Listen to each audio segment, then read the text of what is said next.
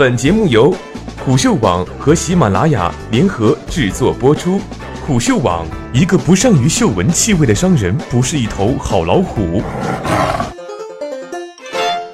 年轻人，你们还在假装谈恋爱？在互联网世界里，每当人口红利殆尽时，总免不了大鱼吃小鱼的游戏。用俗气的话说，在陌陌收购探探之后，中国社交产品之争开始进入下半场。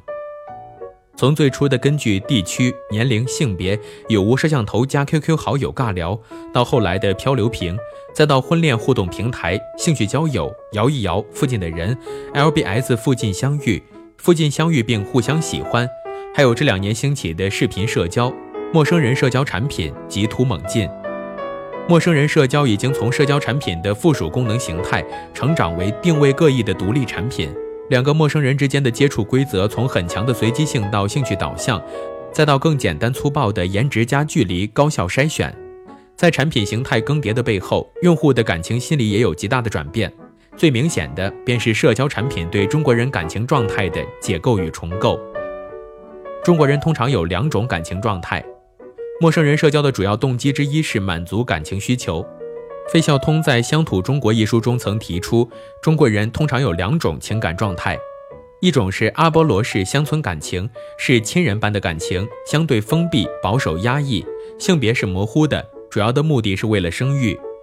家庭是一个事业单位，双方更像是互助生存的利益共同体，这曾是最主流的感情模式。在《巨婴国》中，武志红也提到，在集体主义文化的中国，一个人是不完整的，必须结婚生子，构建一个完整家庭，才能构成一个被尊重的独立单元。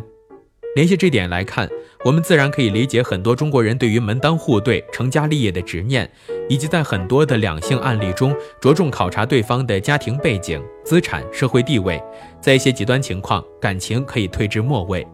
阿波罗式的乡村感情状态在八零后以及相对年长的群体中影响尤其广泛。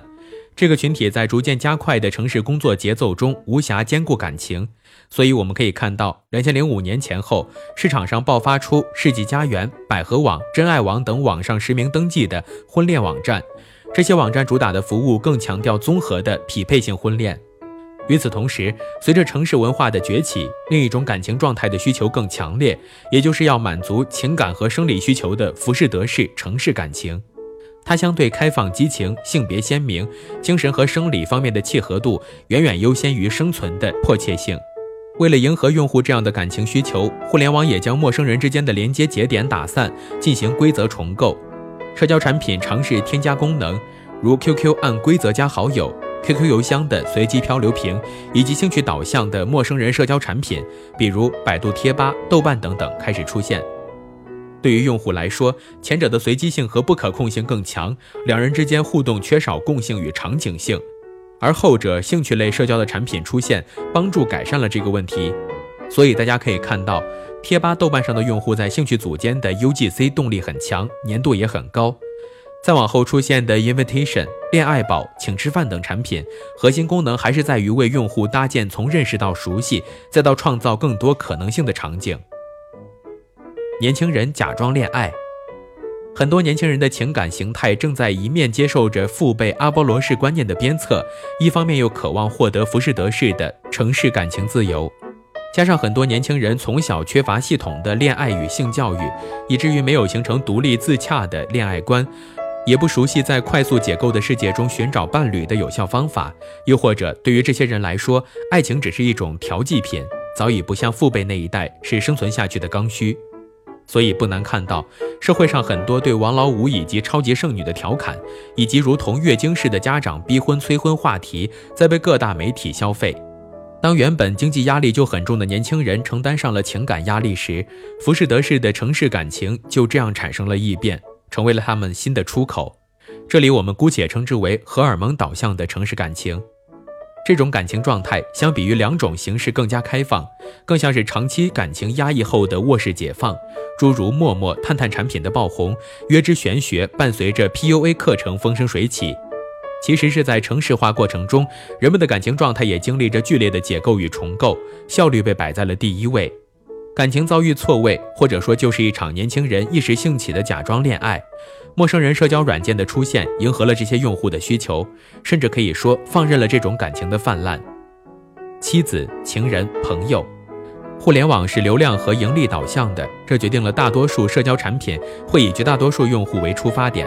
而用户尚未成熟稳定的感情观，也在一定程度上受到了这些产品的诱导。钱钟书曾在一九三五年出版的《人兽鬼》的样书上，给杨绛写了这样一句话：“赠与杨继康。”绝无仅有的结合了绝不相容的三者：妻子、情人、朋友。钱钟书用了看似绝不相容的三者——妻子、情人、朋友，来形容和赞美杨先生，并表示自己很幸运。现在的都市感情如此速食化，并且脆弱易碎。我鲁莽地猜想，大概是大多人把感情这件事看得过于简单，他们企图通过一个 APP 找到三位一体的伴侣。殊不知，很多情况下，这些 A P P 只能帮你筛选出非集合。最合拍的情侣应该是终身朋友，最重要的是朋友关系，即使不是知心的朋友，至少也应该是能做伴侣的朋友，或者是相互尊重的伴侣。情人而非朋友的关系是不能持久的，最终只好分手。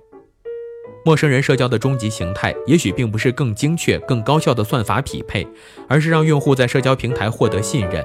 有机会、有场景认识优质、真实、靠谱的人，